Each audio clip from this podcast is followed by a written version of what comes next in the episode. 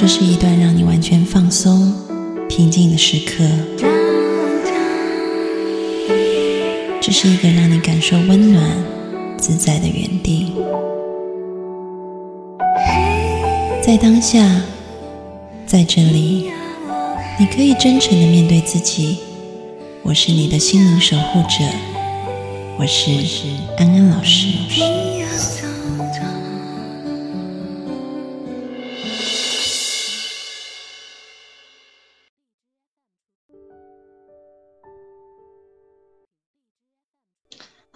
大家好，晚上好啊！欢迎收看今天的直播，我是安安老师。今天直播呢，请来了重量级的嘉宾啊，然后德高望重，他是我的国导高尚仁教授。高老师，你跟大家先打个招呼吧。大家好，我是高尚仁，香港大学的。今天晚上很高兴有这个机会呢，跟大家一起交流交流。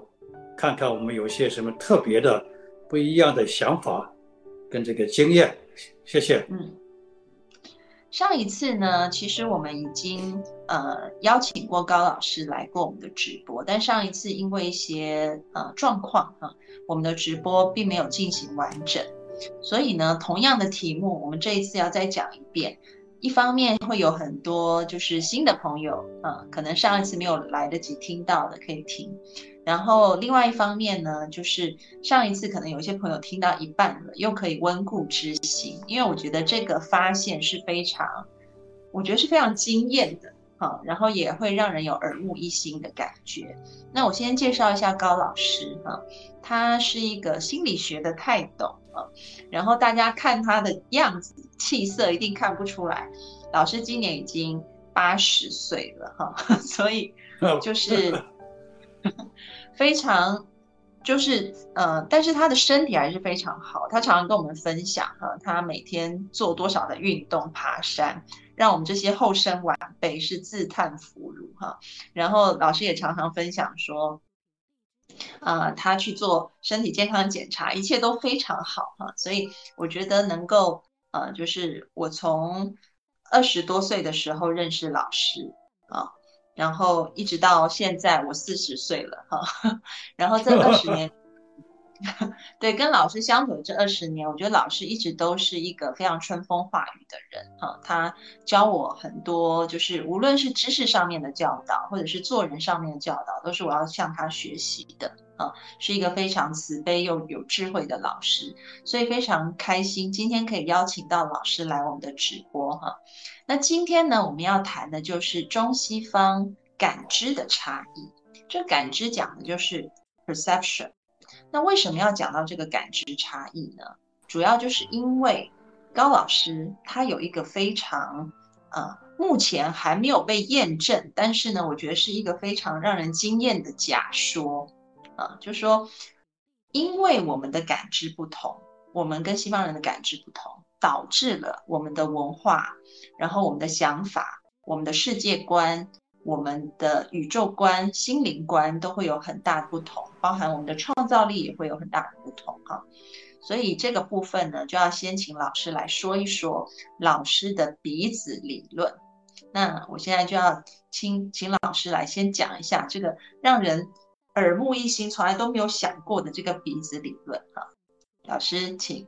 请来介绍一下你的鼻子理论吧。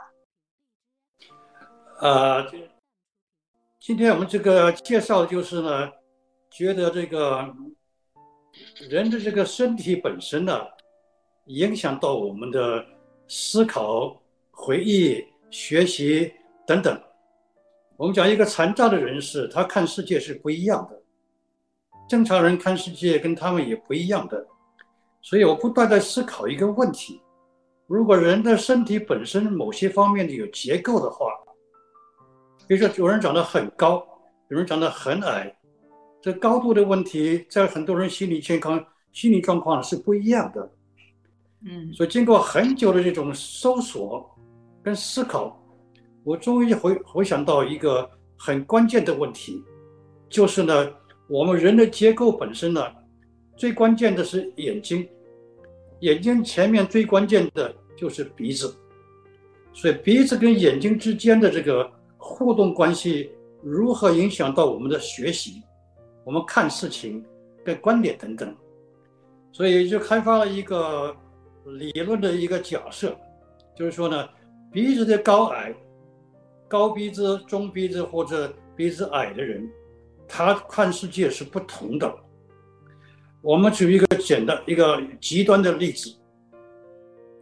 当我们眼睛很深的时候，鼻子也很高的时候，那你这个眼深鼻高这个结合在一起这么一个单位，眼鼻组合这个单位，我们看的时候呢，会感觉到很不同。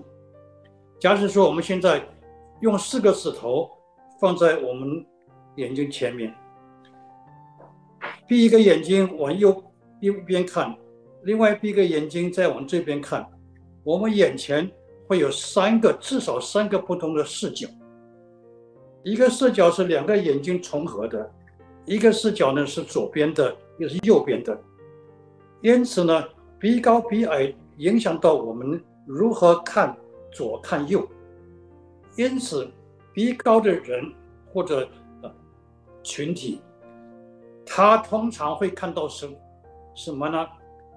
鼻高的人永远看到自己。就是彼此这里，我们东方人，尤其中国人，的鼻子比较矮，呃，眼睛也比较突出一点，因此我们鼻子眼的这个结合在一起看世界，我们通常看的是别人、环境、大的空间、大的时间。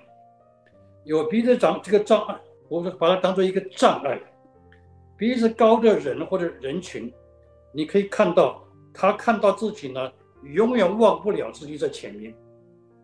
因此，就是说，鼻高的人，你摆脱不了不看见你自己。那东方人呢，我们中国人呢，我们的这这个结结合在一起，永远几乎永远看不到自己。所以，当一个人看到自己，你免不了也逃脱不了不不了的时候，跟一个人完全看不到自己，这之间差别很大。也就是说，我们社会心理学讲，中国人看的是呢比较大，所以看的是人，对不对？那西方人呢，相对来说他看的是自己。如果这个假说正确的话呢，那就可以说 perception 知觉方面呢，会因为人本身结构，在这个状况之下，是眼睛与鼻子之鼻子之间的结构呢，影响到我们自己的认识。跟对别人认识，咱们经常讲心理学，东方人比较讲整体性的。你鼻子矮的话，你看外看外面都没有自己，都是整体不断宏观大大的一个空间。有空间就有时间的观念，所以我认为时间跟空跟空间呢，多多少少会受到我们这一部分人体结构的影响。因此呢，就是说呢。呃，这个接讲讲起来就是说呢，从经验而谈呢，很容易会觉得这个还蛮正确的，是不是？好，我举个例子，我们讲这个同样看鼻高的人，我们看左看右；鼻矮的人看左看右。如果说我现在鼻子很高，我看不到左边，因为这里挡住了，或者我看不到右边。因为挡住了，那这样怎么办呢？我需要看全面的话呢，我会用头动来弥补。也就是说，你对不对？要转头，左右转头才可以看到矮鼻子的人，他可以看到的全面或者部分。所以这个关系呢，其实影响很大。我们讲这个东方人，比如说女士们，二十八岁、四十岁。你看她的眼角啊，没有什么影响，却是平等。外国女孩呢，十几岁、二十岁以前，她很漂亮。她她不断的要两边看，要同样东西，她看起来呢，她要头动、眼动加在一起，久了就有了皱纹，不是吗？是如此的。如此类推，自我意识、自我形象，如果每个人我们这些。整个这个中国人都是如此的话呢，我们看别人的这个这个经验呢，累积起来就比较讲到一种集体性的意识会增加起来。关心别人比较少，关心我们自己，就是一个很了不起的一个经验，跟一个呃，我觉得是一个了不起的这个价值观。但西方人不这么想，他永远看到自己，久了久呢，他看不到别人的时候呢，自我的意识啊不断的增强。我们学心理学不是讲吗？心理学就是说，你讲到社会心理学，我要讲自我自我这个实现，self actualization。那东方人不讲自我实现，东方人讲我跟你之间的关系呢很密切，我也可以把敌人变成那不非敌人，变成朋友。所以这个这个东西，你如果这样推下去的话呢，我觉得可以说明或者解释很多东方西方人呢在知觉、认识、呃思考方面呢，呃大致是很不一样的。就是说呢，这是我提出了很久了。也跟很多这个人类学家们也交流过意见，大家觉得这个题题目还是蛮有意思的啊。今天我们希望大家也能够理解一下，看是不是有这个感觉。大家可以试着把手放在你们的鼻子上，啊，对，然后呢，可以尝试一下，像高老师刚刚讲的，你现在闭一个眼睛往另外一边看，或者闭一个眼睛往另外一边看，中间呢，你可以看到。你直往直接看，看到你自很大的三个三个视角，对不对？老师，你刚刚有提到一个点，老师你先讲。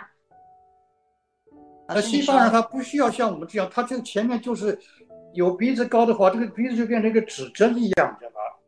我们讲打靶，叫做坐标一样。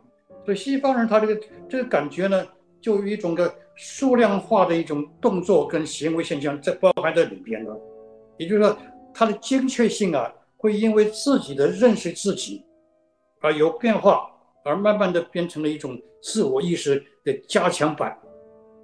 嗯嗯，大致是这么一个呃基本的一个一个意思。嗯嗯，好，所以我认为这个影响很大。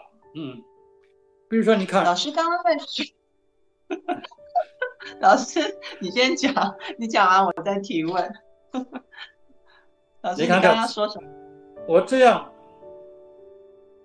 鼻子高，然后呢，用手指往过来这边来看，你同时看到呢很多很多很多手指在在动，对不对？如果你我变成一个指头，你搬来搬去呢，移来移去呢，没有那么多强烈的指指头的变化。所以越高鼻子高的人，他除了头动之外，眼球动之外呢，前面的这个视觉啊，不管怎么样，都有 obstruction，有阻碍，阻阻挡我们真正面对世界的这一个呃经验跟现象。这个经验是逃不掉的，你天生就是如此。这就是为什么当初我们小的时候呢，有没有其他身里边的身身体里边的东西呢？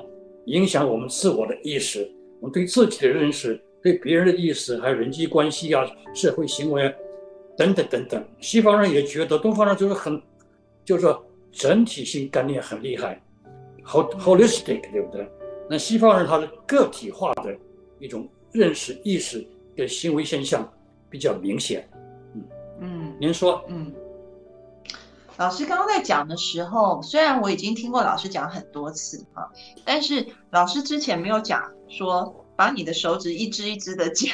我刚刚自己试了一下，真的那个感觉是不一样的。各位朋友，你们可以试一下，就是你鼻梁，假设你先夹一根手指，然后你把一只手放在前面，像高老师刚刚的示范，就这样过来，然后过去，你看一下，然后你再加一根手指。然后你再加一根手指，就是你的鼻梁越高，你会发现那个手指移动的角度，好像每一格每一格变得越来越精确，变化很越来越看对变化是非常多的。所以为什么就是高老师提出说，当那个鼻子越高，也许像西方人，他们对于数量化的东西，他们对于这种很精确的东西，他们就很有感觉，但是。我们因为我们就鼻梁比较低嘛，所以我们看东西就是啊，都是一体的啊，这个整体性很够，你会觉得它非常连续，它没有什么太多的变化。啊。对，所以我觉得这个部分是我今天第一次听老师说一根一根手指头夹，我刚刚试了一下，我觉得很有意思。然后还有一个部分就是刚刚高老师提到的哈，我觉得也很重要，就是这个也非常影响各个学科的发展。比如说，呃，西方的心理学，因为他人一直看到自己，所以心理学总是在探讨自我怎么办。然后在心理治疗里面也是，比如说一个人要去提高自己的自尊。要去提高自己的自我价值，要去提高自己的自信，才会感觉健康快乐。好像反而你越看到自己这部分，就要越被强化。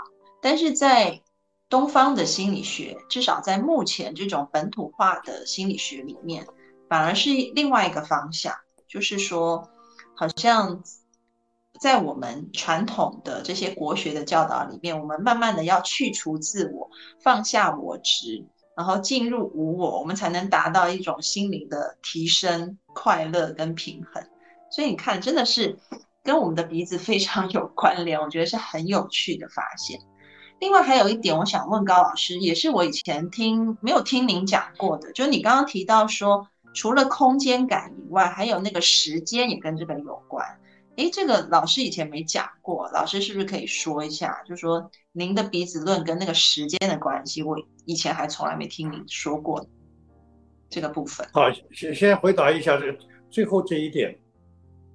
当我们这个鼻子高的时候呢，我们移动本身呢就是一个时间性的东西，对不对？当你很完全没有的话，你移动的时候时间性的感觉不强烈。但是当你鼻子高的时候，你一一动，因为你这个鼻子影响到你对前前方的这个一个观感，你对前方一一一有一有这个空间的移动的时候呢，就有相相应的时间的感觉在里边。因此，西方人高鼻的话呢，他经常处于一种经过鼻子眼睛这个组合来看世界的时候呢，他又基本上比较倾向于分析性的。一种自我意识，对不对？那我们就是看到前面全都是都是这样啊，都一样啊，没有什么特别需要坚持的，对不对？而且呢，我认为呢，继续发展下去，我今天开始就认为，我今天白天也在想的事情。其实这个观点之下呢，我们可以这么说：西方人他因为身体脸部结构的关系。他基本上呢，视觉来讲呢，是一个 handicap，他随时随地他的视觉不像我们一样是像那个这个呃什么我呃光广角镜一样，我们看的是很广的，他们看的是很窄的。因此这个视觉本身呢，你很窄的时候，你一动不移动，你或者想怎么样的话呢，你时间观念跟空间观念呢就比较更强烈，只是说呢。因为这个随时存在，我认为西方人呢，他看世界、看前面、看看自己，基本上他的眼睛啊、视觉和认知呢是有限的，因为你脱不了，你没有办法看的是整体一百八十度的一个空间。因此，我今天开始觉得，逐渐往这方面去思考。我觉得西方人呢，他这这一点来说呢，是一个，呃。视觉、知觉，甚至于认知方面的一个障碍，不能够充分发挥到我们所可以发挥的程度。这是这这这点，这最近这个，我每次想东西啊，都有一些不一样的这个呃观点冒出来。我觉得张老师最有趣的就是我每次跟他聊天，他都会想出新东西来，然后我觉得老师真的很厉害，就是好像。老顽童一样啊，年龄越大，然后想的东西反而那个想象力啊好丰富。老师每次跟老师聊天，我都会有很有收获。我刚刚是第一次听老师讲那个时间性，我刚刚尝试了一下，我觉得可能我需要那个垫鼻子要垫到这么高，才比较能够感觉到那个时间性有在流逝。然后，因为动作本身就有时间性，因为你画在空间上嘛，对不对？嗯然后，然后我觉得有趣的就是说，所以为什么中国人动不动我们就会提说五千年前老祖宗说，就是因为我们的那个时间性是很，我我们的连续性是很大的，然后那个整体性也是很强的。但是可能对于西方人来说，他们的那个历史观也许就不会，就是每个人我们在讲话的时候，哈，平常的生活里，对于时间的那个历史观念就不会像我们中国人是一个那么长远的那个时间，好像五千年离我们没有很远一样啊。但是好像可能对于西方人来说，他们不会想到那么久以前的事情，啊，可能想的是稍微靠近自己一点的时间，也许跟这个名字是有关联的。对，这个呢，好远，我这个很有意思，因为呢，西方人呢，就是我们有香港有一个呃加拿大的教授，叫做彭麦克 （Michael Bond），他跟那个一个很有名的。这个跨文化研究的这个荷兰的一个教授 Hofstede，研究这个全世界所有文化里边的人，他们基本的几个人格特质或者价值观方面，一直只有四项：男呃性性别性啦、时间性啦等等等等。结果发现呢，西方人开开发理论的时候。就没有注意这个空间，所以呢，Michael Bond 就跟这个这个教授 Hoster，在这个四个层次里边，加多了一个叫做呃时间的认知，时间的认识。所以就是说呢，也就是说我们推理一下，我们成天看的是就是我们自己，对不对？因此不会想得很远，因为你想得很远，另外就是他。语言文字本身对他有影响。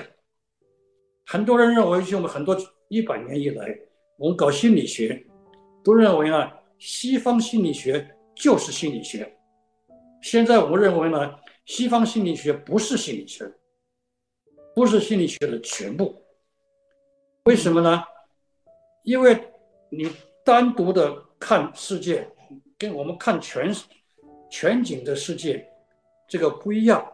影响到我们怎么样学习？讲到学习呢，我们知道西方人是拼音文字，东方人在这个二十在一百年多以前呢，五四运动的时候都认为啊，这个真是很好大的发明，文字需要拼音化、罗马化。一百多年以来到现在为止，大家还这么认为，其实我认为这是错的。嗯，拼音文字不是一个更进步的文字，反而是一个很落后的文字。文字为什么？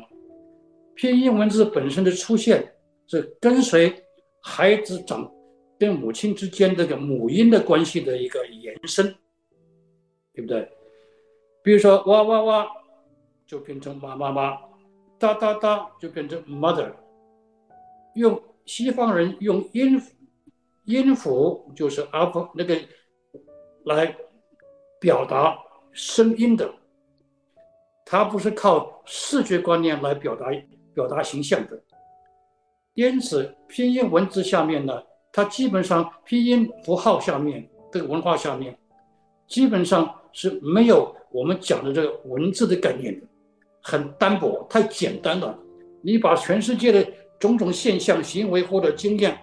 都用音的符号来放在一起，音的符号本身大家可以试一试，你念几个文字下来，记忆力里边呢不会有很多的回忆在里边。符号本身太简单，你二十六个字母，一要介绍中国人五千年的历史文化等等，没有缺乏记录，拼音文字的记录本质呢很少。因此，你看这个英文的时候，你看完看的时候很清楚，你看完可能就忘掉了。它在那大脑里边不会容易留下视觉的形象性的这个记忆的。也就是说呢，拼音文字本身是一个最最接近母语的原始性的一个符号性东西。然后呢，为什么中国人是有汉字呢？这就是五千年以前或者四千年以前。中国人在那个时候有智慧，不走向音的符号，而走向需要很痛苦、很辛苦的，要智慧来开发形象、文字一点一画这个东西。所以一点一画不是落伍，是非常进步的认知功能、创造力的一个成果。这个观念大家要认识，要要完全要反过来。我认为很多事情，我们认为西方很多的行为现象就是经典，可以代表人类一切。这个观念需要慢慢的修正出来。其实你回回回回头这样想的话呢，中国很多现象、很多价值观、很多这个文字的，有我们文字可以记录下来。我们在清代，我们到是商朝，或者最近很多很多新的这个呃考古文文东西拿出来。它都有记录，有符号的记录，有半文字的记录，后来有文字记录。我们不同时间这个认知活动本身的记忆的存留是靠文字，不是靠符号的。所以拼音文字呢，其实不是那么先进，是反而原始不先进的东西。同样的，就是说汉字本身其实是一直保存了我们不同时代的。经验、社会经验、文化经验等等，所以为什么西方人他讲历史没什么好讲的？你看了英文书的这个，呃，美英英英文大宪章，又怎么样呢？不太容易引起联想。我们汉字是形视觉这个一个形象在大脑里边，我们要创造的时候呢，你你闭着眼一想就有很多的形象出来嘛。但是拼音经经验里面没有这个现象，所以你可以知道，逐渐我们可以按 identify 可以验证出来，文字本身影响到整个人类智慧各方面的发展的，我们是优先的，不是落后的。我们在五千年以前都已经到这个程度了，认知认知本身有创造力，可以制造符号来代表文化跟记录的。你你拼音文字。三年、三千年以前还是到现在都是一样，都是一样，不代表进步，是代表不进步。但是老师，你刚刚在讲的时候，我有一个想法可以拿出来大家讨论一下哈。那我觉得，嗯，就是大家在弹幕上也可以一起讨论，因为其实你知道吗？就是像我像我说的，就是老师老师，我每一次跟他见面，他都会有新东西，直播也是。我们可能没有蕊过，然后他今天就提出了他的新想法，然后老师每一次提新想法，我就会有一些疑问啊，或者是我觉得可以讨论的部分，我很欢迎这种大家一起来讨论，就是这种氛围我也很喜欢哈。所以各位弹幕上的呃观众朋友，你们喜欢加入讨论都可以讨论哈。老师刚刚你在讲的时候，我就突然想到说，的确就是说拼音文字作为一个更呃。Primitive 更更加原始的，就是他就直接把它拿来用了。那呃，中国字因为是象形字，所以需要更加高度一些的认知功能提升以后，你才能创造出一个距离原始稍微远一点，然后具有某一种呃，就是认知功能在某一个发挥程度比较高的上面才能创作出来。但是呢，拼音文字有一个好处，就是它可以不断的重组。它可以拆了又组，拆了又组，所以就变成说，虽然它一开始可能是一个比较原始的功能，但是它就是等于是起头的是比较慢，但是它对于未来的一个创造性的发展，也许是比较容易的。但是中国人可能一开始哇，那个文明是非常高度的，但是你后来要再拆开来重组字，就没有拼音文字那么方便。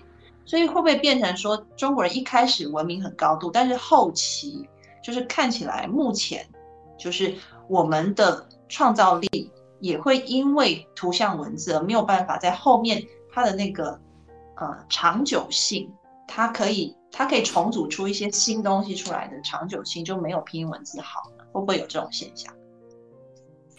是这样，这个所有的社会早期因为。人的生活经验、动作等等的相关的这些呃情形呢，都是先走向这个呃文字的。对不对？文字符号的。那后来呢？到某一个阶段，西方人就放弃了甲骨文性质的这种视觉的符号文字。早期你看，埃及、希腊这个早期的这个两河流域的这些，最早那个时候呢，开始的时候都是不同程度的文字符号，都是视觉的经验。你画一个画一个圈圈就表示什么，对不对？你画一条线表示什么？在那个时候。早期的所有的社会早期都是因为动作的关系，产生了一些视觉的符号，那个我们放到一起就叫做不同形态的甲骨文。我们我们正好是用甲骨来代表的，对不对？但是在不知道哪一个哪一个年代，西方就放弃了所有这个放弃了这种甲骨甲骨文形态的视觉符号的民族呢？后来都不存在了，也就是说呢，被拼音符号取代了。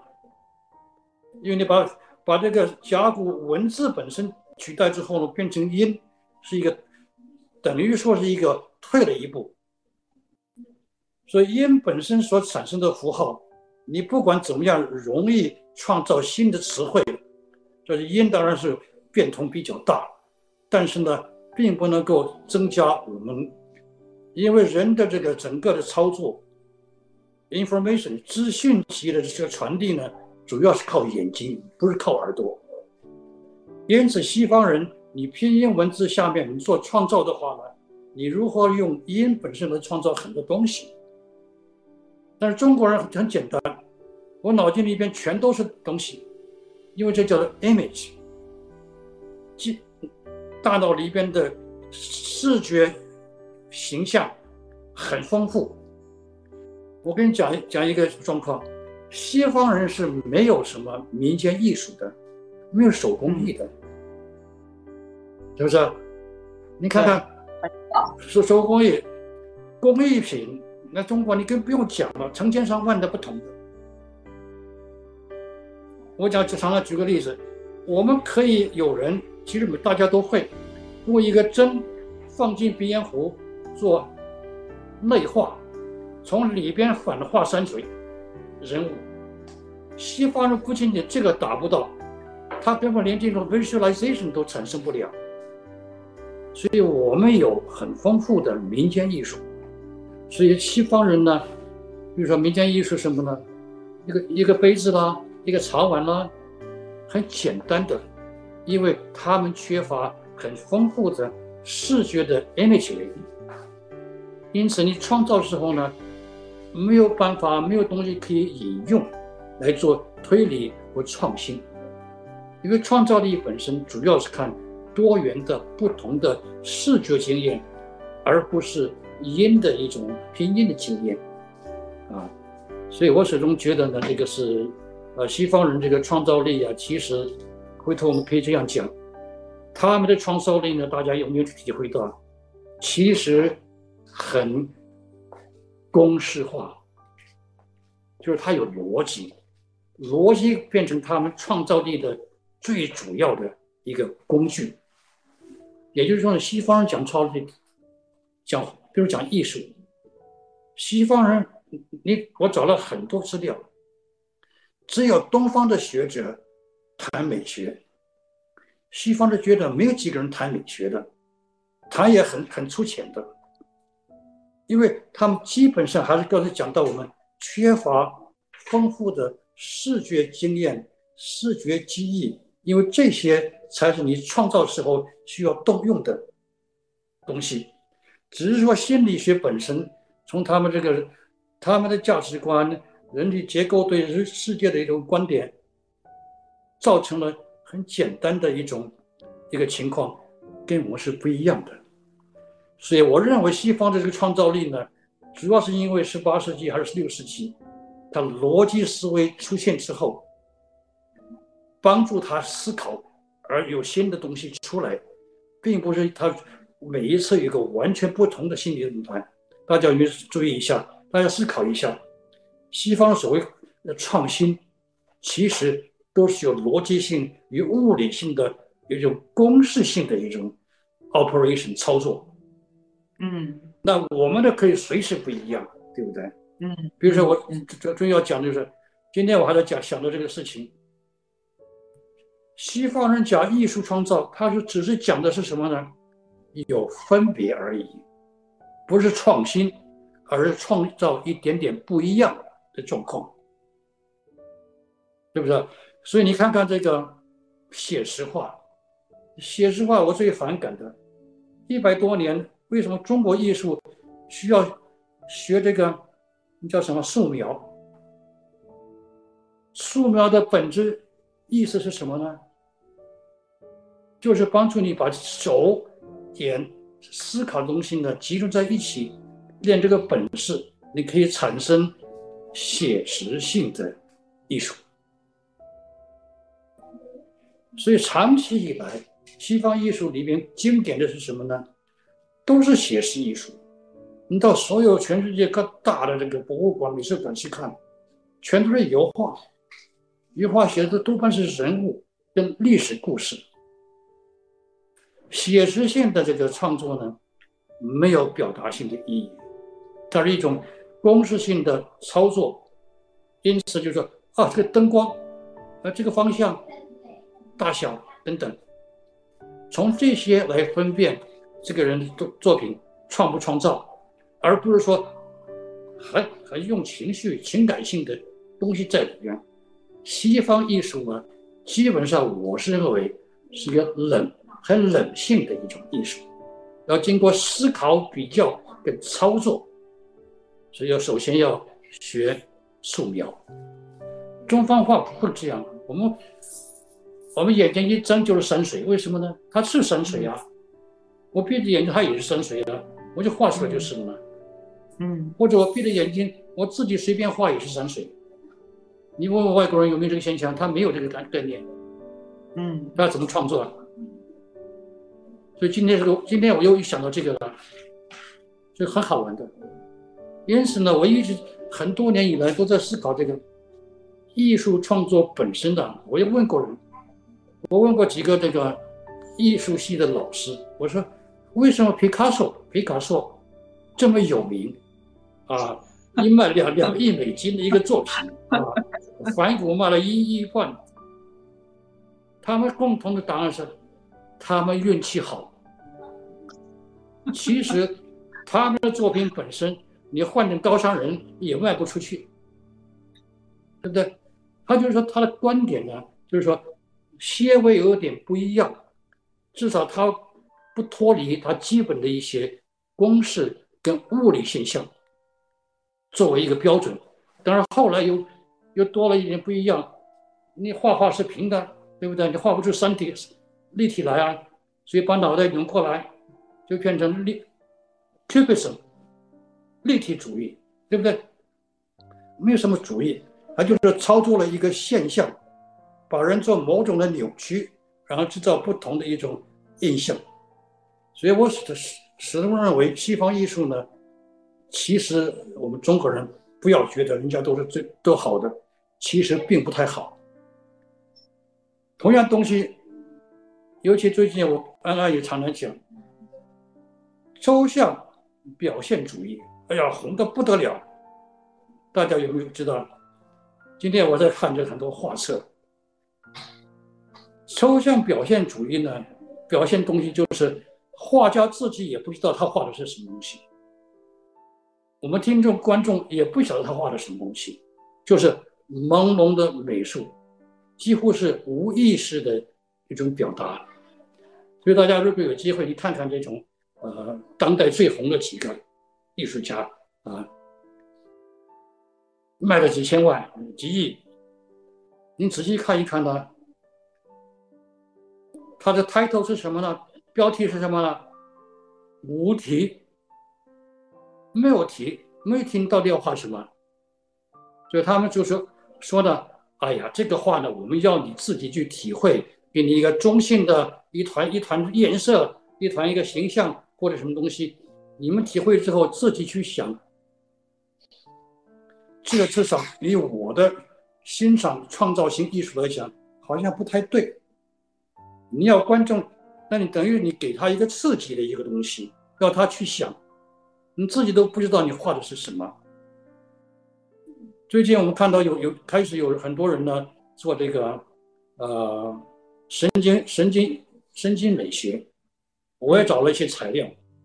最近就是说呢，抽象表现主义的 abstract expressionism，你看的时候呢，他脑电波啊是乱的。不是很平和的，不是很斯文、很 peaceful 的、很美感的，不是美感的，是不美感的，所以引起了大脑里边脑电波会很乱、很 confuse。好，这个走的稍微远一点，就是逐渐我们可以看到呢，从很多方面，心理学本身呢，一直走跟着西方，尤其美国心理学走，我觉得我们已经走了。太久了，嗯，要想办法，呃，大家要讨论一下很多事情呢，要重新来重新的这个判断。我认为基本上他们所谓的创造东西呢，很勉强，嗯，尤其是美学方面呢，只是讲这个差距 difference，不是讲 aesthetics 美感。嗯嗯嗯，老师刚刚在讲的。老师刚刚在讲的时候，我有好多话想讲，但是老师 一直讲下去。我呃，我大概提炼一下，我现在还记得的，我刚刚想回应老师的部分啊，就是说，第一个是我们中国人的视觉真的是很厉害，然后所以我们有象形文字这个部分又再去强化了这一块，但是西方人他们的那个音乐性好像就比我们的丰富，也许跟拼音文字有关系。会不会有这样子的？呃，我不知道老师有没有这样的想法，就是他们有他们的音乐性的变化性，感觉是比中国这边的，就是音乐来的丰富很多的，复杂很多的，是不是跟拼音文字也会有一些相关联性？因为他们可能听觉这个部分是比较敏感的。我是认为是这样，如果我们这个集中在视觉经验的话。跟这个艺术之间的关系呢，我始终认为，拼音文字所产生的视觉影响其实是有限的，啊，所以呢，呃，东方人在这方面是有这个基本的这种优优优先条件、优厚条件的，对不对？嗯。那刚才刚才你讲的讲的下一部分，再讲一次，我再理解一下。嗯。你刚才讲的后后面那一部分。我刚刚是说。就是老师，你听我现在听得清楚吗？可以，可以哈。就是我说那个音乐性，就是西方的艺术，跟因为刚刚提到艺术部分嘛，就是视觉艺术的确中国人比较强，对，因为我们更加有创造性，我们的文字，我们的这一部分的底蕴，从文字的一个训练上面，我们的视觉化就会更加的丰富啊。然后就像。老师以前举一个例子，我觉得特别有意思，也在这边跟各位观众朋友说一下。老师说他以前就是呃早年老师是在国外念书跟就是教书的。他说不管去谁家做客，菜就是烤鸡呀，大概就是那几样，对不对？就 烤马铃薯，就是他说不同人家大概端出来的菜都是差不多的。但是回到中国来以后，比如说你说一个呃回锅肉，你去十个家里，十个家里会有十个家里不同的做法。对，他就说这个是中国人的创造力，真的是很厉害的啊。这个这个创造力，这个你看西方人呢，他很多老外在这个两岸三地也吃中国菜，你待待几年下去，他回去以后，他也做不了做不出几个菜出来。是吧？因为你脑筋里边、记忆里边没缺乏这种，呃，做菜的这种条件，嗯，或者菜菜的配合这种思维呢，它是没有的。我们讲回锅肉，你的回锅肉经验跟我的不一样，所以你做出来跟我的也不一样，对不对？因此呢，就是说这就变成你的跟我有差别不一样，西方就认为 that's creative。有创造性，对不对？我们认为这没有创造性，只是说呢，我们以前经验，我把它放出来表现出来而已。所以就是深度的创造力呢，其实主要是视觉的，但是音为主的文化呢，它的强项在音乐，不是在文字上面。嗯，因此呢，西方的音乐、乐器等等呢，你看我们很多音乐乐器呢，叫做胡什么胡什么，对不对？胡琴、胡什么胡东西，都是引进来的，对，传来的。所以他们的强项，你不用讲也就知道，它是音为主的一种文化跟传达跟这沟通的东西，很自然的会在音方面。不断的发挥，不断的发扬，所以歌剧啊、symphony 交响曲，各式各样音的音乐表现呢，老实说，我们比较不如。我们的乐器呢，像这个古琴啊等等，都很古的。为什么中间几千年没有别的变化呢？因为我们有很多好玩的东西啊，在眼睛不在耳朵，嗯，已经忙不完了，还搞什么乐器啊？是不是？对啊，所以中国的文字很有趣啊。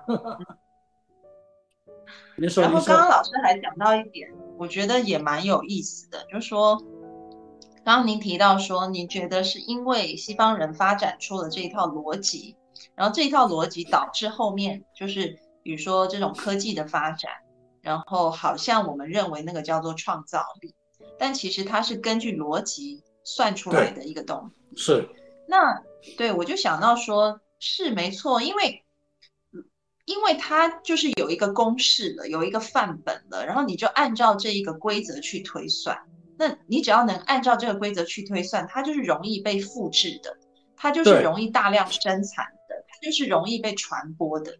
所以就像病毒一样，噼里啪啦，它很快就可以全球化，它就可以标准化。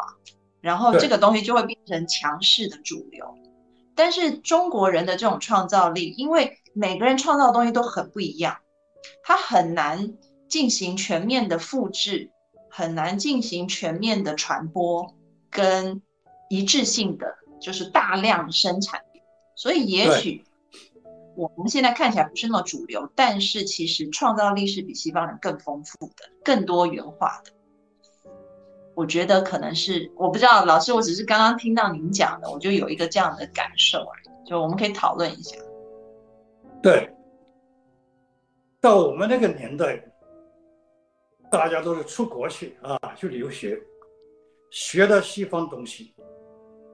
我后来走进心理学，我今天还跟一个朋友聊天，我说我在一九六五年就读了这个呃生理学，运动生理学。太空生理学等等，也就是说呢，我们六十年代以来一直学的是西方的心理学，对不对？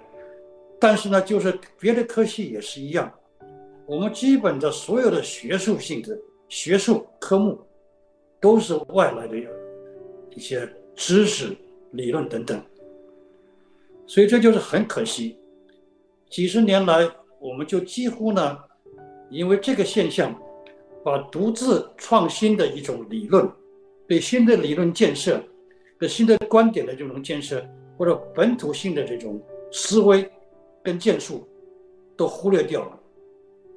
到现在，我们都希望能够提倡一下，大家开始从自己的观点、自己的本位来思考。我举一个例子。心理学为什么到现在越来越变得更科学、更理性？你十年以前、二十年以前，一个正常的心理系还有很多人格特质、人格心人人格心理学、呃测验心理学、社会心理学、文化心理学等等。现在一流的大学心理系里边都没这些东西了。嗯嗯，为什么呢？它走向大脑了，大脑是更需要公式化的、理性化的东西来分析研究的。也就是说，他们用了，现在还是用了他们的强项，逻辑思维、公式化的操作来推下去。大脑是最没有被啊了解的，所以来来了解。所以心理学现在已经变成什么呢？至少在在美国，是认知与大脑了。嗯，但是你要看起来，人的行为，如果心理学是讲是人的行为，你情感方面呢，情绪方面呢，人与人之间的一种情感、爱情方面呢，这些软性的，理性心理学和看不起的软性的这些文化性东西呢，为什么没有没有份？因为主流心理学他们本身这方面不强，在开发心理学的研究理论时候呢，也照顾不了这些东西。这些东西正好是我们最强的东西，到现在都被忽略掉了，浪费掉了，很可惜。对，所以真正的心理学要重新的回来看这个现象。因此，中国心理学。往下，我是建议你不要都走进大脑去了，大脑去现在也讲不清楚，你一大堆资料出来，什么道理也搞不清楚。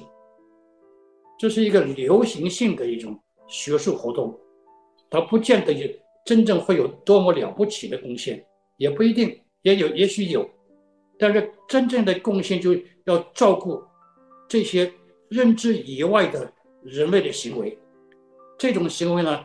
东方人其实最多，你会发现，所有以前的社会，像这个日本啊、韩国啦、越南呢，都是汉字的。嗯，后来呢，因为日本是明治维新要学学习，放弃唐代东西、中国东西，学西方东西，就加了这个拼音的部分。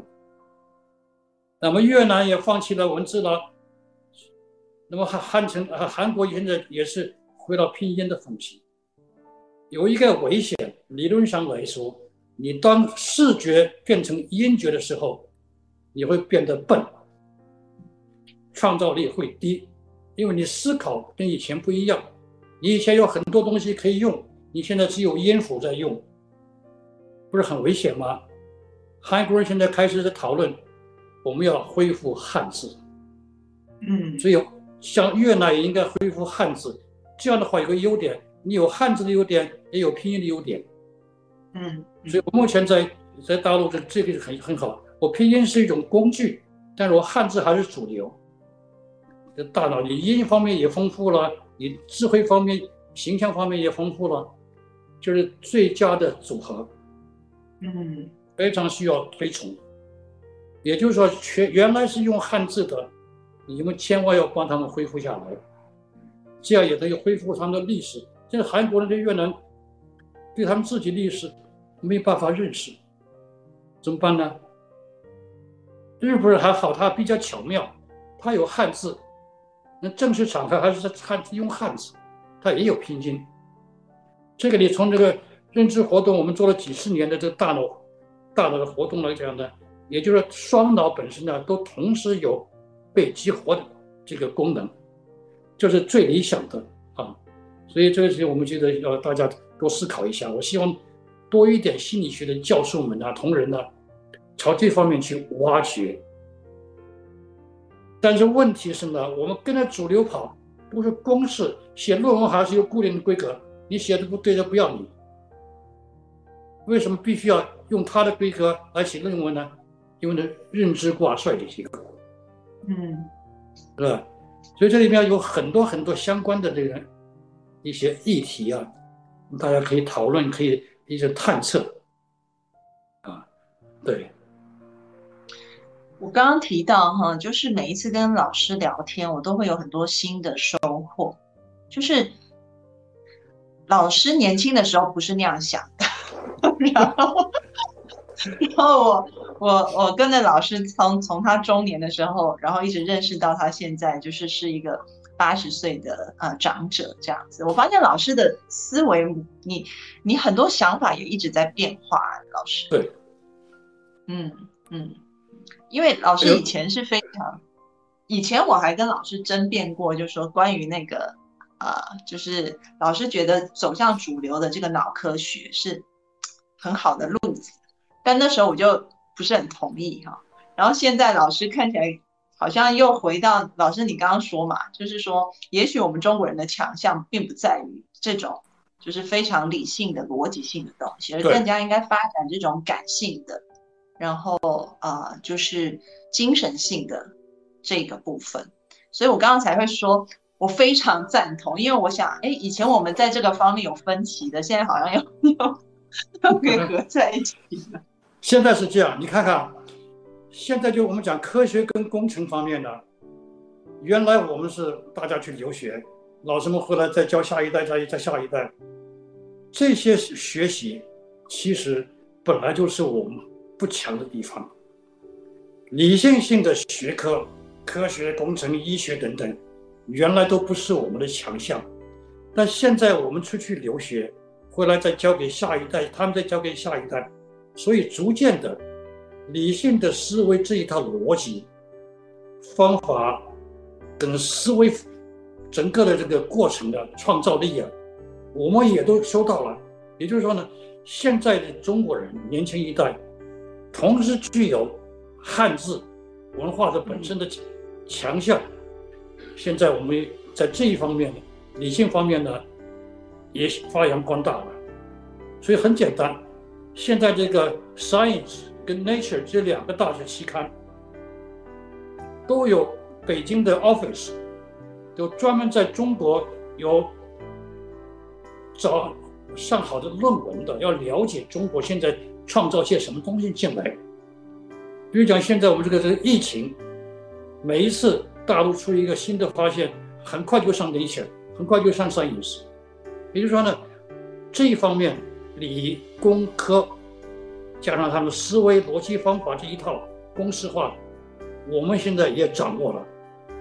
说不要紧，中国东西不要放弃，要加强，要丰富。同时，他们这一套我们也丰也学会了，可能发展的比他们还好。嗯，这样的话呢，就是我们两脑两个天地两个文化之间，我们正好做一个最好的要配合。所以大家不要气馁。这方面的前途啊，很大很大，巨大的不得了。所以心理学必须要看认知、神经、公式化的、逻辑化的内容之外，放大人的行为，不只有这一些东西。这些东西呢，本身可以提供很很多理论化的这个建设跟尝试。啊。好今天呢，就是刚刚我们的小助手也提醒我时间到了啊，但是跟老师聊天就是会意犹未尽。但是老师每个月都会来一次，所以我们还有很多的机会。我今天列了几个点，我们都还没，我们才聊了两个点哈，我列了六个，然后下一次我们可以再去聊一些新的部分。对，因为老师就是一个宝藏哈，我们每一次聊都会激荡出很多不同的火花。今天也非常谢谢啊大家的参与啊，然后我看看，好，我看看大家在弹幕上留什么啊，就是啊，老师有人说你的智慧大家听得意犹未尽，这样，谢 谢谢谢。